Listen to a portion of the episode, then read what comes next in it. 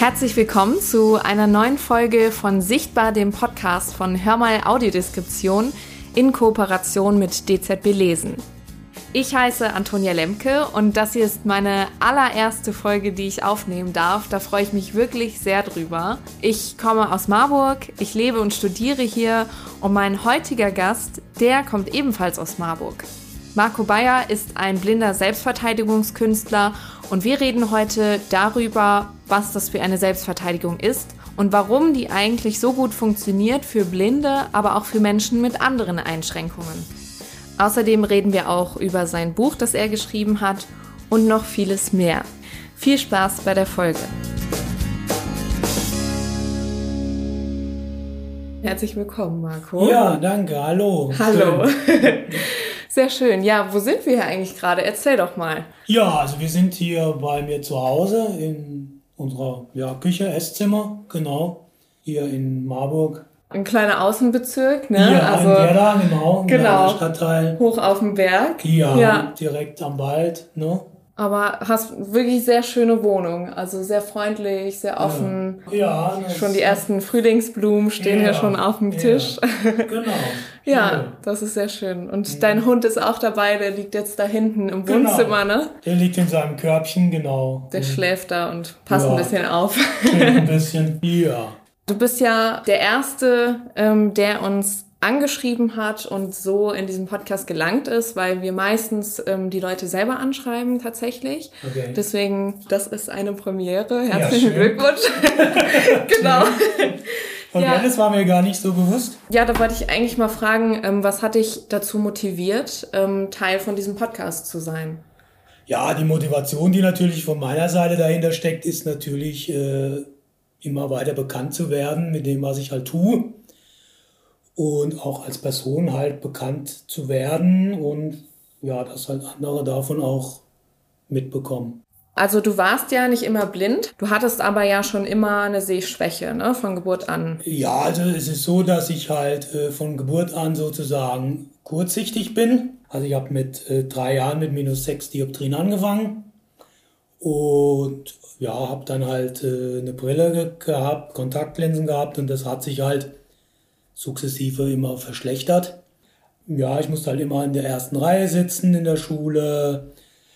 Ja, alles, was halt schnell sich bewegte, ja, das war halt schon da, wie ich es sehen konnte. Aber das war es erstmal eigentlich, ne? Und dann wurde mir irgendwann mitgeteilt, in jungen Jahren, ich habe halt eine Netzhauterkrankung und ja, die ist halt auch mehr oder weniger fortschreitend und im jugendlichen Alter wurde mir dann gesagt, du wirst irgendwann blind. Mhm. Und dann habe ich gesagt, da wohl ein Vogel, ne? das kann ja gar nicht sein.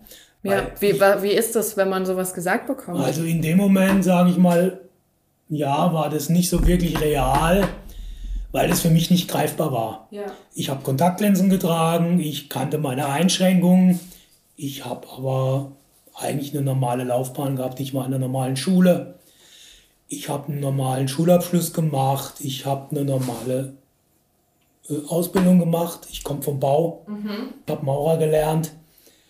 Und ich sag mal, das war dann so mal der erste Moment, wo ich dann diese Einschränkungen halt merkte. Auch dieser Netzhauterkrankung und. Äh, Jetzt in deiner Ausbildung? Oder? Genau, in der Ausbildung. Okay. Ne? War das eigentlich dann immer schon dein Wunsch, äh, ja. zum Bau zu gehen? Ich komme aus einer Handwerkerfamilie. Ja. Und für mich war immer gleich mit Handwerk lernen. Und genau, du sagst dann, da hast du gemerkt, dass die ersten genau, Einschränkungen also kamen. Was habe, war das dann? Ja, also ich habe halt äh, also immens viel länger gebraucht für alles wie alle anderen. Und ich äh, konnte nicht unterscheiden, was gerade und krumm ist. Ja, ich stelle mir vor, also es ist ja viel Millimeterarbeit auch. Und ja, also in der Ausbildung schon, auf dem Bau nicht, äh, weil das einfach so ist. Ne? Aber in der Ausbildung wurde da halt sehr genau drauf geachtet. Und ich konnte das einfach nicht unterscheiden. Ne? Also ich konnte keine Winkel äh, einhalten, ich konnte also auch keine, keine, kein räumliches Sehen. Mhm. Ne? Wie also wurde das, damit umgegangen dann? Ja gut, ja, der hat mich dann zum Augenarzt geschickt, weil er gesagt hat, das, das kann ja eigentlich nicht sein. Ne? Und dann ja. stellte sich heraus, der hat es gar nicht untersucht gehabt. Und dann wurde es festgestellt, ja, ich habe kein räumliches Sehen. Äh, gut, auf dem Bau war das kein Problem, ne, aber in der Ausbildung. Und das hieß dann letztendlich Ausbildung abbrechen. Okay. Weil halt diese überbetriebliche Ausbildung, die musste sein, das ging aber nicht.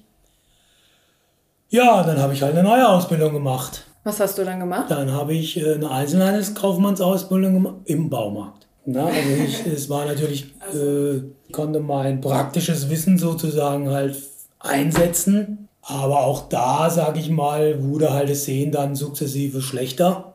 Und auch das äh, wurde dann immer schwieriger, so dass dies halt dann auch irgendwann nicht mehr möglich war. Und irgendwann kam dann halt der Punkt, äh, wo das halt so gravierend wurde, dass es halt echt auch einschneiden wurde. Ne? Also ich konnte dann kein Auto mehr fahren. Mhm. Ähm, ich konnte meinen Beruf nicht mehr ausüben und ja, ich machte dann mehrere Umschulungsversuche. Das wurde aber auch alles sehr schwierig und nicht durchführbar, ne? auch aufgrund von mehreren äh, Sachen, die aufeinander trafen. Also ich, ich erreichte nicht die, die, äh, die Silben in der Blindenschrift. Ich bin aufgrund meiner äh, Erblindung dann letztendlich auch nicht so belastbar von den Augen, auch mit Hilfsmitteln, so dass ich halt quasi nicht mehr arbeiten kann. Mhm. Und mich dann irgendwann berendet wurde. Ne? Das war dann mit 27 war das dann. Also ich habe beim ersten Schub 40 Prozent verloren. Und dann ging das wie ein Abreißkalender, zehnerweise, ne? Also dann hast du es schon irgendwie kommen sehen oder mhm. war das dann doch relativ in kurzer Zeit? Also ich habe innerhalb von eineinhalb Jahren meinen Seerest, mein Restsehvermögen verloren und irgendwann blieb es halt stehen. Ne? Ich habe rechts sehe ich überhaupt nichts mehr. Mhm. Das ist weiß wie weiße Farbe. Und links habe ich noch hell und dunkel auf einem Auge. Aber das war es eigentlich im Grunde. Ne? Okay, und dann hast du gesagt, mit deinem Beruf, das hat dann einfach nicht mehr geklappt, auch mit deinen Versuchen, dich da umzuschulen. Ja, genau. Also es hat halt mehrere Faktoren, die das halt beeinflussen, sage ich mal. Zum einen halt äh, der Sehrest, gut, das kann man mit, äh, mit Hilfsmitteln natürlich adäquat unterstützen und ausgleichen, die ich auch alle habe. Ne? Mhm. Aber dadurch, dass ich halt aufgrund äh, meiner gesundheitlichen Einschränkungen und der nicht vorhandenen Belastbarkeit äh, der Augen halt das einfach nicht umsetzen kann. Ne? Also ich kann nicht mehr in der normalen Arbeitswelt arbeiten. Das geht einfach nicht und deswegen bin ich auch berentet worden. Also gab es da wirklich keine Alternative? Nein, ich habe das, ich habe also nach den nach der Phase, sage ich mal, äh, wo ich dann äh, meinen kompletten C-Rest halt verloren hatte, äh, es geschafft habe, das Ganze anzunehmen. Nochmal so anderthalb Jahre gebraucht, um da zu sein, wo ich heute bin. Ähm, und ich sage mal, in dieser Zeit und auch noch danach habe ich immer wieder etliche Versuche unternommen, äh, halt ins Berufsleben wieder wie auch immer einzusteigen. Und das ist alles gescheitert. Warum ist es gescheitert? Das ist auch aus verschiedenen Gründen gescheitert. Also das ist äh, vor allem daran gescheitert, weil es die meisten Menschen sich nicht darauf einlassen, weil sie einfach äh, nicht wissen, wie sie damit umgehen sollen und es auch nicht leisten können und auch einfach Sorge haben, ähm, einen gehandicapten Menschen wieder loszuwerden. Auch das muss man einfach sagen.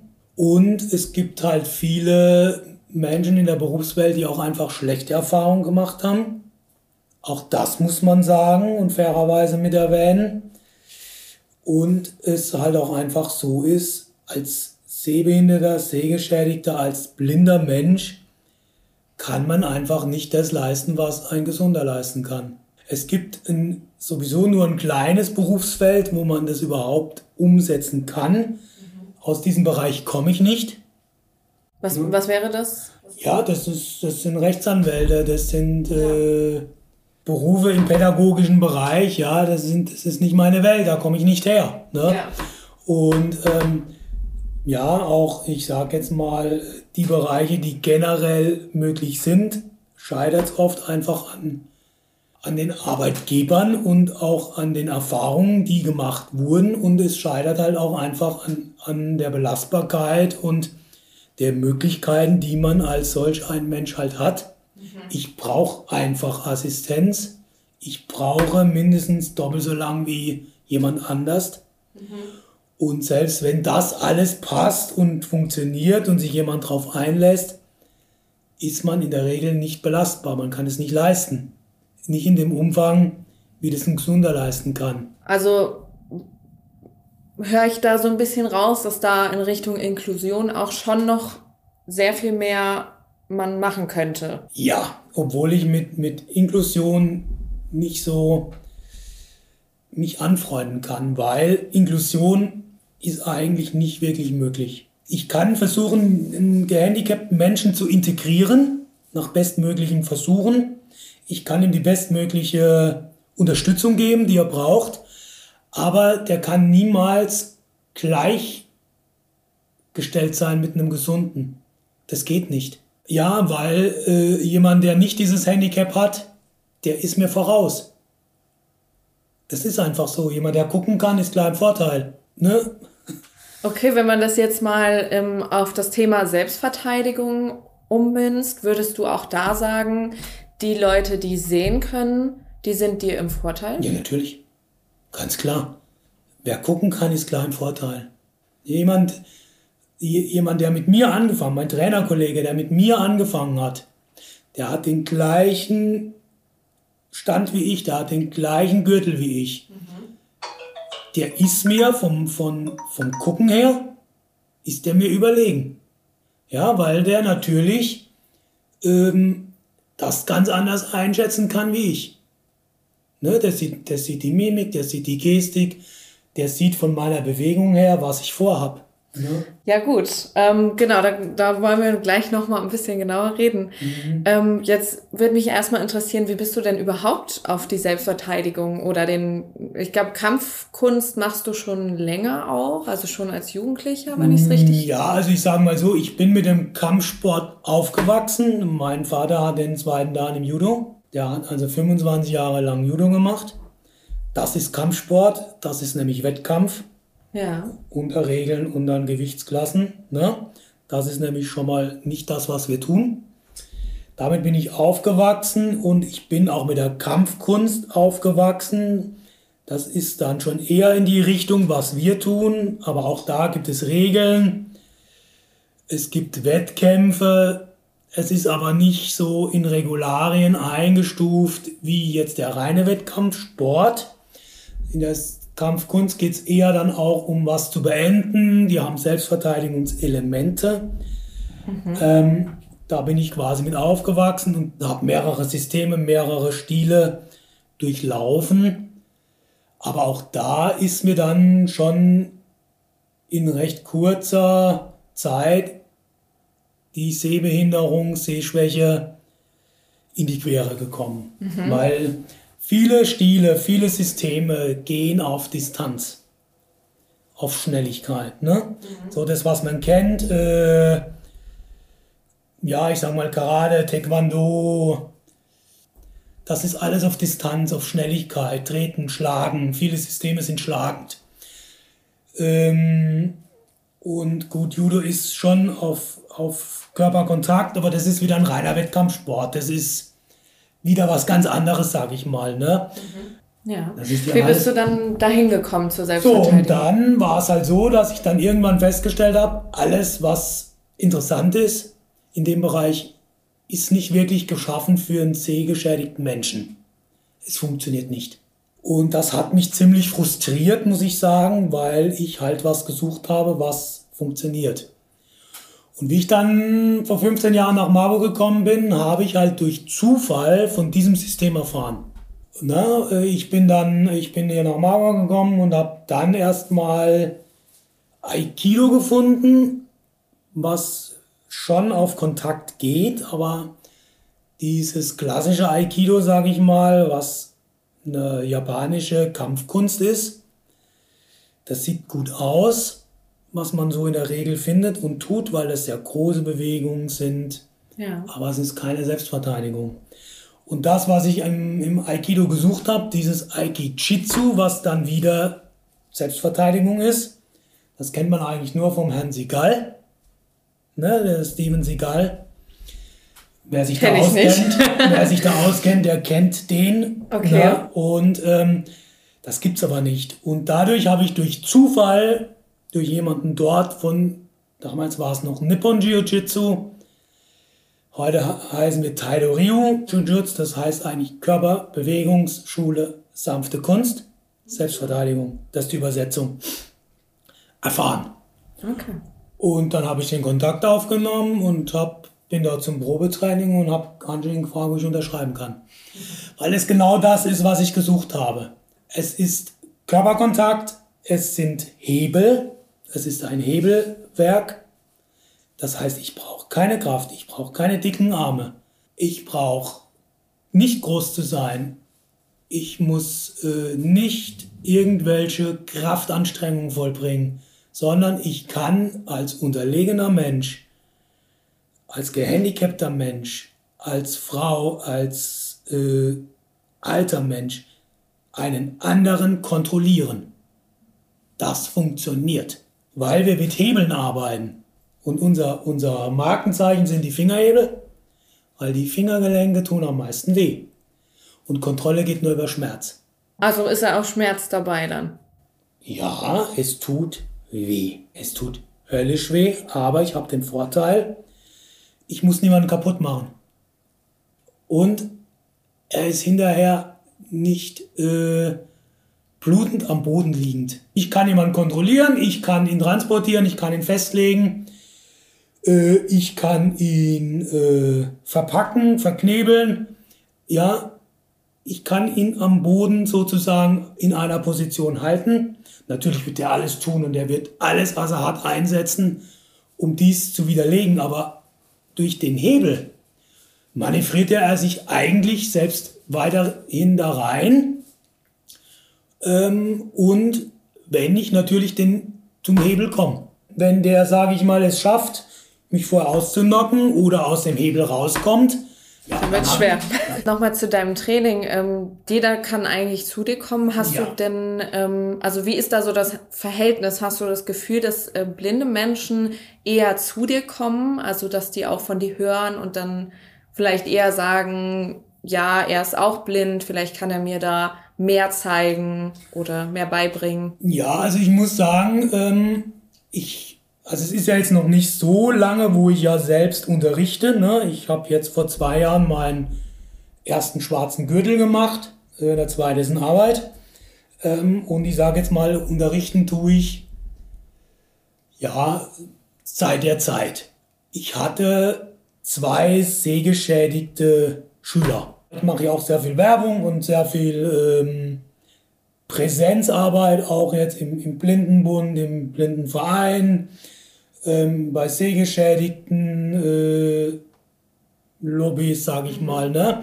Also mir ist das schon auch wichtig und eine Herzensangelegenheit und es ist schon so, dass äh, die sehgeschädigten Menschen sagen, also ja, sie, sie sind schon in anderen Selbstverteidigungskursen, Kampfsportvereinen gewesen, wo sie halt das Problem hatten, wie ich das auch selbst kenne, sie gehen unter. Mhm. Ja, weil da natürlich eine andere, ein anderer Fokus eine Rolle spielt, eine andere Präsenz eine Rolle spielt. Ähm, und auch oft das Problem da ist, dass die Trainer, die da unterrichten, ähm, nicht von, aus eigener Erfahrung wissen, wie ist denn das? Also was wie geht man damit um? Wie gehe ich damit um? Was ist für die Menschen wichtig? Ähm, mhm. Was jetzt nicht heißt, dass sie da kein Gespür dafür haben oder keine Lust drauf haben oder so, aber das ist halt einfach, wenn man selbst nicht betroffen ist, schwierig. Mhm. So. Ja. Und die haben dann schon, also die Schüler haben dann schon gesagt, ja, also sie haben schon die Motivation und äh, auch die Hoffnung, dass wenn sie jetzt zu jemandem kommen, der halt selbst betroffen ist, dass der schon eher weiß, um was es geht, wie jetzt jemand, der nicht selbst das Problem hat, ne? Mhm. die Sehbeeinträchtigung hat. So. Ähm, das haben sie also alle durch die Bank weg quasi wieder zurückgemeldet. Und würde ehrlich gesagt ähm, jetzt nochmal zu dir, so einer Trainingsstunde gehen. Also, ja. dass du mich da mal so ein bisschen mitnimmst. Ähm, du hast ja gesagt, da kommt jeder hin. Wie ist denn das, wenn du da jetzt ja, Leute hast mit verschiedenen Einschränkungen und auch Menschen, die gar keine Einschränkungen haben. Ja. Ähm, wie gehst du da damit um in der Gruppe? Sprichst du das vorher an? Gibt es da irgendwie so eine Vorbesprechung? Ja, also ich sage jetzt mal, ich habe generell immer, wenn jetzt jemand äh, sich entscheidet, für mich bei mir zu trainieren, habe ich quasi so ein mache ich so ein Vorgespräch quasi, dass ich also ein bisschen abfragen kann, äh, hast du Einschränkungen, was hast du für welche, wenn, mhm. ähm, brauchst du irgendwie besonders Unterstützung? Und ich sage jetzt mal, das Wichtigste ist halt für mich, wie kann sich jemand im Raum bewegen?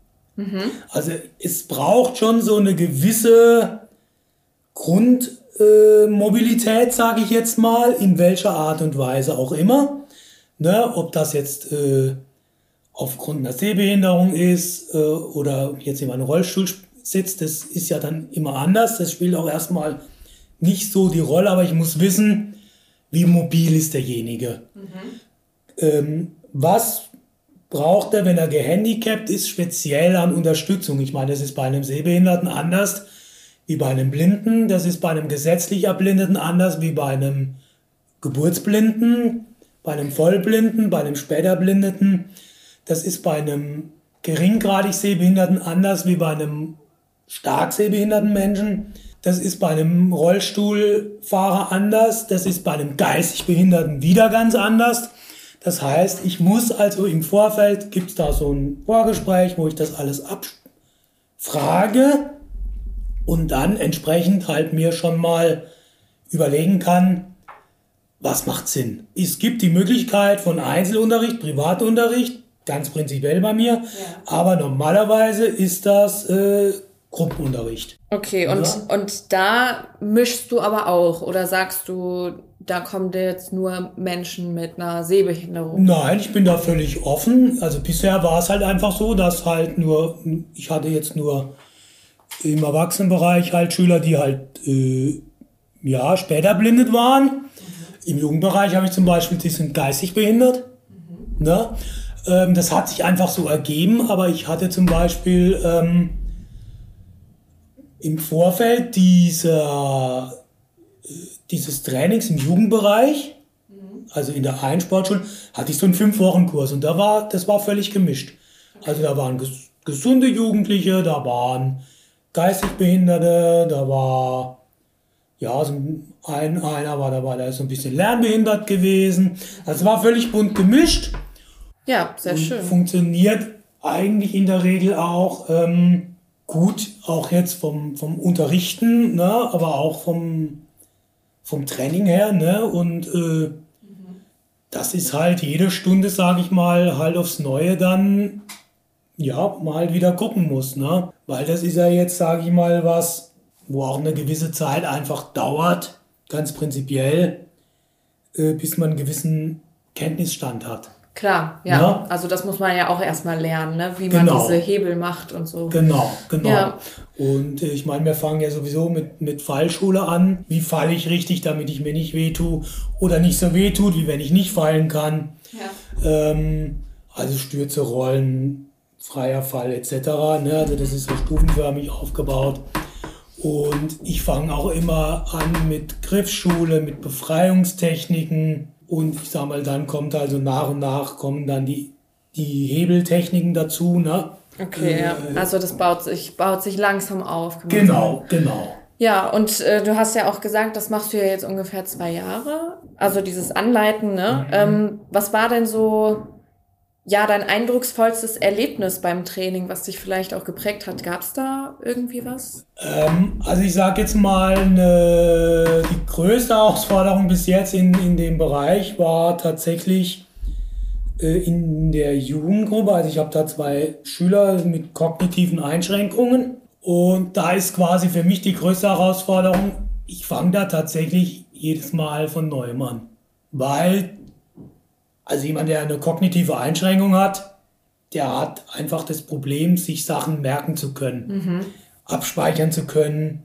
Und ich sage mal, da ist von einer Stunde Training ist vielleicht eine Viertelstunde wirklich Training, effektiv.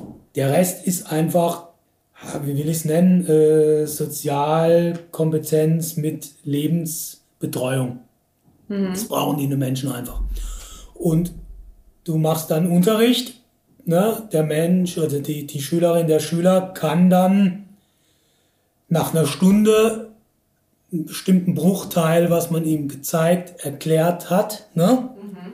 auch im Einzelunterricht äh, vielleicht. Und dann ist die nächste Woche das gleiche wieder. Man fängt wieder beim gleichen an, von vorne an und ist eigentlich beim gleichen Punkt angelangt, beziehungsweise sogar vielleicht nicht mal dort. Dieser Mensch hat aber aufgrund seiner Einschränkungen das Gefühl, wow, ich habe ganz viel gelernt. Was Neues gemacht. Ich habe ganz viel neu gelernt. Mhm. Und was ja auch ganz wichtig ist, er braucht diese positive Rückmeldung, mhm.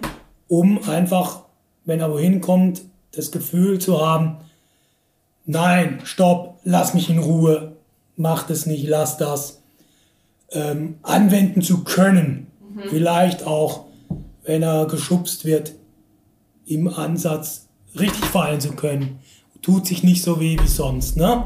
Das braucht er. Aber eigentlich fängt er jedes Mal bei Null an. Und ich auch, weil es jedes Mal das neu braucht. Hallo, wir mogeln uns mal ganz kurz dazwischen.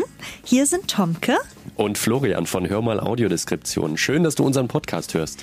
Tatsächlich produzieren wir aber nicht nur Podcasts, sondern bieten auch Veranstaltungen an. Ja, und ganz genau gesagt organisieren wir Veranstaltungen für und mit blinden oder sehbehinderten Menschen, Sportveranstaltungen, Theater, Musicals, Shows und vieles mehr. Unser Ziel ist es, mehr Menschen mit Behinderungen auf öffentlichen Großveranstaltungen sichtbar zu machen und eine inklusivere Veranstaltungslandschaft aufzubauen. Wir beschreiben Veranstaltungen für blinde und sehbehinderte Gäste und unterstützen auch beim Thema Begleitpersonen und vieles mehr. Und da kommst du ins Spiel. Wenn du nämlich selbst eine Veranstaltung planst oder als Besucherin oder Besucher über Veranstaltungen informiert werden möchtest, die wir beschreiben, dann empfehlen wir dir unseren Newsletter. Den kannst du auf unserer Website www.hörmal-audio.org slash Kontakt abonnieren. Hör mal mit OE geschrieben, ganz wichtig. Und noch einfacher ist es, uns direkt zu schreiben, zum Beispiel per E-Mail an veranstaltungen at hörmal mit oe-audio.org org. Wir freuen uns, von dir zu hören und jetzt geht's weiter mit der Folge. Aber ich finde es wirklich ähm, sehr spannend, was du jetzt auch eben gesagt hast. Ähm, ja, dass es ja nicht nur einfach Selbstverteidigung ist, die du da unterrichtest, sondern irgendwie auch viel mehr um noch mehr geht. Also du musst dich anpassen an die Leute, die du unterrichtest, dadurch, dass du ja so viele unterschiedliche Menschen mhm. unterrichten willst, ja auch. Ja. Und das finde ich, ähm, ja, das finde ich sehr schön. Ja, du ähm, hast ja auch ein Buch geschrieben, mhm. ähm, eine Autobiografie sogar. Ähm, genau. Heißt The Blind Yuka, ich hoffe, ich spreche es richtig aus. Wie wird es ausgesprochen? Juka. Juka. Ah, mhm. okay. Also The Blind Juka, das Leben des Marco Bayer in der Welt der Sehenden. Genau. Was war deine Motivation, ein Buch zu schreiben? Und wusstest du auch direkt, dass es eine Autobiografie werden, werden soll? Die größte Motivation war, um das für mich selbst aufarbeiten zu können. Mhm. Weil ich ja, sage ich mal, ähm, ich bin ja sehend mehr oder weniger aufgewachsen ähm, und ich habe einen großen Teil meines Lebens auch relativ normal sehen können. Bin dann äh, mehr oder weniger aus dem Leben gerissen worden durch die Erblindung, ne, Sehschädigung. Ja. Und war dann irgendwann an dem Punkt, äh, wo ich für mich habe selbst herausfinden müssen, war es das jetzt? Oder hat das Leben einen Sinn weiterhin? Das war so für mich. Mhm. Und ähm, irgendwann kam ich dann zu dem Punkt glücklicherweise, wo ich dann für mich sagen konnte, es kann mir niemand helfen, es gibt keine Heilung und ich habe nur die Chance, es anzunehmen oder nicht anzunehmen. Wenn ich es nicht annehmen kann, dann gehe ich unter. Und eigentlich äh, fand ich, dass das Leben noch viele schöne Sachen zu bieten hat. Deswegen kam ich dann oder konnte ich dann zu dem Schluss kommen letztendlich, dass das Leben trotzdem schön ist. Und ich konnte das annehmen. Das war mein großes Glück. Irgendwann, äh, sage ich mal, kam dann die Überlegung, wie kann ich das für mich aufarbeiten? Und das war dann der Punkt, wo ich sagen konnte, aufarbeiten kann ich das eigentlich, wenn ich es aufschreibe. Okay. Wenn ich ein Buch schreibe darüber. Ne? Ja. Ähm, das, war die, das war die Hauptmotivation. Ne? Und natürlich ist auch der Grund gewesen, äh, anderen, die in einer ähnlichen Situation sind oder denen so eine ähnliche Situation bevorsteht, ähm, oder auch Menschen, Angehörige, Menschen, die das interessiert, äh, eine Möglichkeit zu geben, äh, zu sehen, es gibt Menschen, die haben das gleiche erlebt, die haben aber da eine gut, ganz gute Geschichte draus gemacht. Und ähm, genau, also mit diesem Hintergrund, warum du das oder warum du dazu gekommen bist, dieses Buch zu schreiben, mir ist der Titel besonders ins Auge gesprungen, weil ähm, diese Formulierung, das Leben des Marco Bayer in der Welt der Sehenden, ähm, damit hebst du dich ja schon sehr stark heraus. Und ich persönlich habe es eher so ein bisschen, sage ich mal, negativ interpretiert, dass du eher so dich als Außenstehender siehst, es aber nicht sein willst. Und ich habe auch mit ähm, einem Kollegen zum Beispiel gesprochen, der hat das ähm, eher anders gesehen, dass du dich mehr auf so ein Podest stellst. Und da haben wir uns so ein bisschen gefragt, ob dir diese Doppeldeutigkeit bewusst ist, ob du die bewusst gewählt hast in dem Titel. Beides. Also ich muss zum einen dazu sagen, ja, den Titel habe ich ganz bewusst gewählt, weil was heißt Chioka? Chiyoka heißt ähm, ein Mensch, der eine Kampfkunst ausübt. Da steckt was mit Kämpfen dahinter. Ich habe in meinem Leben für alles kämpfen müssen. Für alles. Und ich habe dafür gekämpft. Und ich habe viel erreicht. So. Äh, das ist, die, das ist der eine Part. Der andere, was mir aber viel wichtiger ist, ich bin ein blinder Mensch, der in einer Welt der Sehenden lebt. Ja, weil die Welt besteht nun mal zum großen Teil aus sehenden Menschen. Dazu muss ich noch dazu sagen, kommt hinzu, die Blindenwelt ist nicht meine Welt. Das ist einfach so. Ich komme aus einer sehenden Welt, ich komme aus einer äh, Welt, Familie, Freunde, Bekannte, das sind zu 90% Sehende.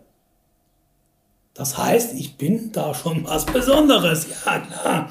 Das ist mir auch bewusst, aber das ist auch ganz be äh, bestimmt und bewusst von mir gewählt, weil es halt leider oft so ist, dass, sage ich jetzt mal, sehbehinderte, sehgeschädigte, blinde Menschen, ist, die sich nur in dieser Welt bewegen, auch nur ganz bestimmte Themen haben.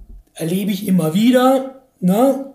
Ähm, und das ist nicht meine Welt, sondern ich möchte eigentlich in der Welt der Sehenden als blinder Sehgeschäme was bewegen. Eine Integration und vielleicht auch, ja, im weitesten Sinne vielleicht auch eine Inklusion, wenn man das hinbekommen kann, wie auch immer, ja. Mhm. Ähm, aber es ist natürlich auch so, dass man äh, in bestimmten Situationen als sehgeschädigter Mensch äh, so ein Stück weit außen vor ist. Das ist einfach so. Bewusst, unbewusst, gewollt, nicht gewollt spielt erstmal gar keine Rolle. Ähm, aber ich sag mal, dadurch, dass alles, was ich erlebt habe und was ich tue und was ich auch schon gemacht habe, ist nicht typisch für einen blinden Menschen. Zeig mir blinde Menschen, die Selbstverteidigung ausüben, die unterrichten. Zeig mir einen Blinden, der mit Schwertern trainiert.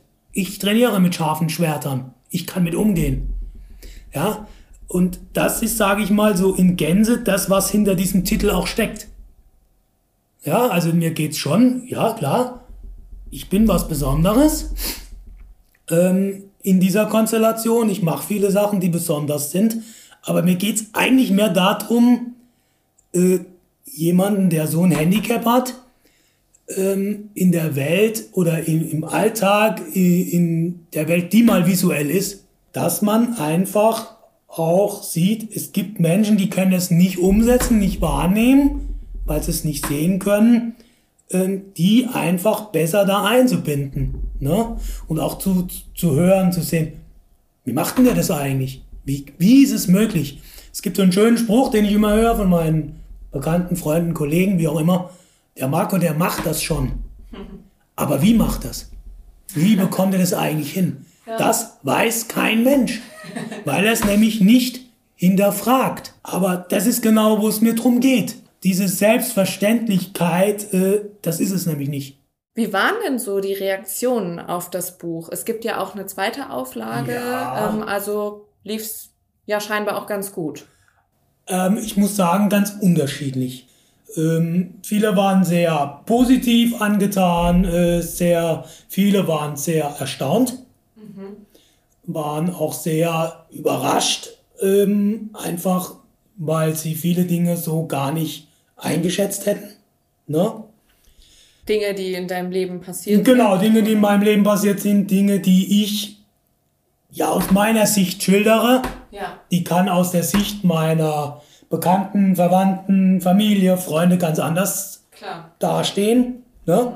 Das ist ja meine ganz persönliche, subjektive Sichtweise. Ja. Und viele sagen auch zu mir, die mich kennen, ja, ich habe gar nicht wahrgenommen, dass das so, so immens ist mit deinen Augen, mit deinen Einschränkungen, dass du da so mh, auch viele Erfahrungen gemacht hast, Probleme hattest. Ne?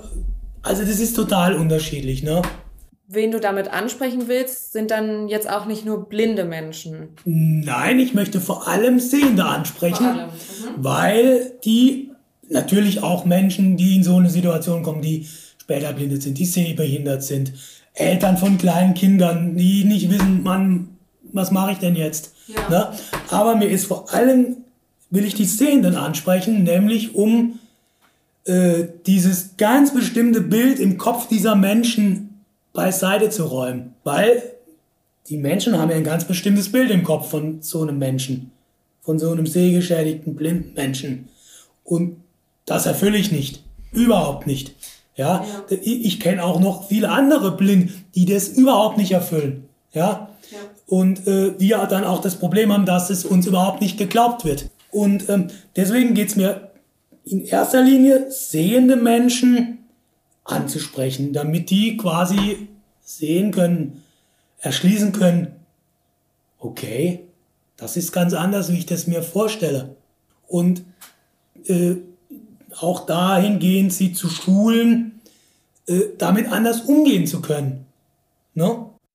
Und ähm, gibt es eigentlich ein Hörbuch zu dem Buch? Ähm, ich würde gerne eine Hörbuchfassung daraus machen lassen. Das Problem ist einfach nur, dass es leider sehr, sehr teuer ist und es sich nicht für mich finanziell rentiert, leider Ja. nicht machbar ist. Ja. Ich bin aber immer nach wie vor immer noch auf der Suche nach einer Möglichkeit, es zu realisieren, über welche Möglichkeiten auch immer.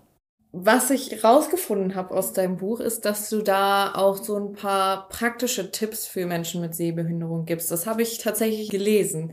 Jetzt mal ein bisschen größer gedacht, was wäre so dein Number One Tipp, ähm, um das Leben mit all seinen Herausforderungen und Überraschungen zu meistern? Ja, also wir Kampfkünstler sagen ja immer, der Weg ist das Ziel. Und das genau ist es.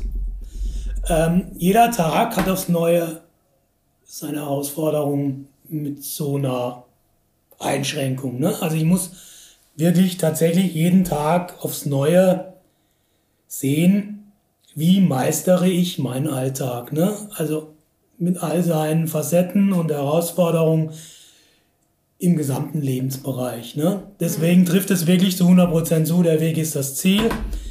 Ich finde es immer wichtig, so viel wie möglich mit allen möglichen Hilfsmitteln, Unterstützungsmöglichkeiten, die es halt gibt, selbstständig lösen zu können. Weil je selbstständiger ich sein kann, umso besser kann ich mich im Leben zurechtfinden. Ich habe ja auch ähm, auf eine Auflage, ich weiß nicht, ob es die erste oder zweite war, auf dem Buch ist auch dein Hund drauf, dein Blindenhund. Ja, es ist tatsächlich der Vorgänger. Ah, okay. Auf der ersten Auflage ist es der Vorgänger, bei der zweiten Auflage ist es der jetzige. Wie war nochmal sein Name? Der Ringo. Ringo. Ja, und ich habe auch in einigen Zeitungsartikeln gelesen, dass du ihn ähm, auch gerne zu Kursen in Kindergärten mitbringst und da so ein Mhm. bisschen erzählst. Ähm, was bedeutet denn dein Blindenhund für dich? Das sind meine Augen. Tatsächlich. Alles, was ein sehender Mensch sehen kann, findet er für mich. Zeigt er mir an. Warnt er mich, ne?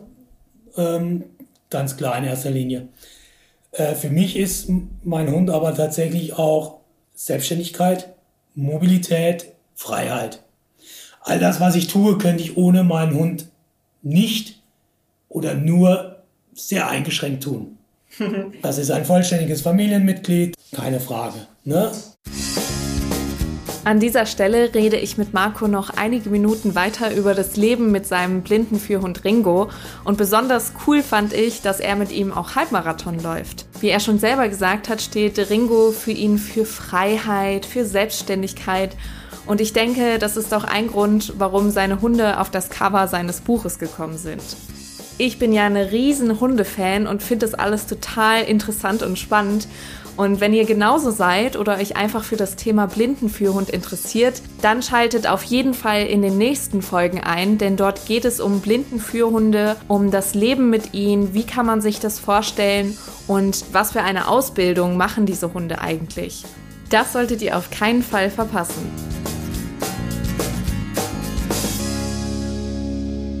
Jetzt nochmal zu einem anderen Thema. In der Mail, die du uns geschrieben hast, hast du ja auch gesagt, dass du Referent für Motivationstraining bist. Und ähm, diese Bezeichnung ist ja relativ weitfassend, also da kann man viel interpretieren. Wie definierst du deine Tätigkeit? Ja, also ähm, ich sage jetzt mal so, ich bin zu dieser Bezeichnung sehr spontan gelangt. Aber sie ist auch nicht ganz nur auf meinem Mist gewachsen. Okay. Es ist mehr durch äh, eine Situation entstanden, wo ich tatsächlich auf einer Veranstaltung war von einem Kooperationspartner von mir, wo ich da also in einer großen Veranstaltung einen Vortrag gehalten habe und wo es dann quasi äh, um Motivationstraining ging für selbstständig tätige Vermögensberater. Ne? So. Und da geht es ja viel um Menschen zu akquirieren, zu motivieren, Mitarbeiter zu motivieren, Mitarbeiter äh, dazu zu bringen, erfolgreich zu werden, zu sein, ja. Und äh, jetzt ging es quasi darum, wie kann man Menschen dazu bewegen, gewisse Herausforderungen anzunehmen und Hürden zu überwinden. Im beruflichen äh, Part, in Führungsebenen, äh, in Personalführung, in Unternehmensstrukturen. Und dann ist quasi mein Part ins Spiel gekommen, wie kann man eigentlich das ins Verhältnis setzen, weil das ist ja im Vergleich zu solch einer lebenseinschneidenden Situation und auch in diesem einschneidenden Erlebnis, was so eine Behinderung, so ein Handicap mit sich bringt, ja eigentlich Peanuts. Und das wurde quasi auch so gesehen und so ins Verhältnis gestellt. Und dann kam ich quasi in dem Moment ins Spiel, um den Menschen zu zeigen, wow, es gibt Menschen, die haben ein richtiges einschneidendes Erlebnis, die haben Hürden, die haben Herausforderungen und die haben es jetzt geschafft, das zu überwinden und sich und andere dazu zu motivieren, das anzunehmen und daraus eine gute Situation zu schaffen. Und aus diesem Gesamtkomplex, da waren dann noch andere Menschen, die andere Sachen halt geschafft haben, aus diesem Komplex ist dann quasi diese Bezeichnung mit dem Inhalt entstanden. Ne? Also mir geht schon darum, äh, Menschen, egal jetzt in welcher Konstellation, motivieren zu können ne? und zeigen zu können, du pass mal auf, es gibt viele Situationen, die sind erstmal sehr, sehr schwierig, aber man kann sie überwinden und man kann trotzdem sie ins Positive umkehren. Und das ist doch mal ein richtig schönes Schlusswort für diese Folge. Marco hat mir heute einen Einblick in sein Leben mit einer Sehbehinderung gegeben. Wir haben über seine Kampfkunst, über sein Buch und über sein Selbstverständnis als sehbehinderter Mensch in einer Gesellschaft, die ja sehr stark auf das Visuelle ausgerichtet ist, gesprochen. Eines seiner nächsten Projekte ist übrigens auch das Erlangen des zweiten Dans, also des zweiten Grades vom schwarzen Gürtel in seiner Sportart. Dafür drücken wir natürlich die Daumen. Ich verabschiede mich an dieser Stelle, sage vielen Dank fürs Zuhören und bis zur nächsten Folge bei Sichtbar der Podcast. Liebe Grüße von Antonia aus Marburg.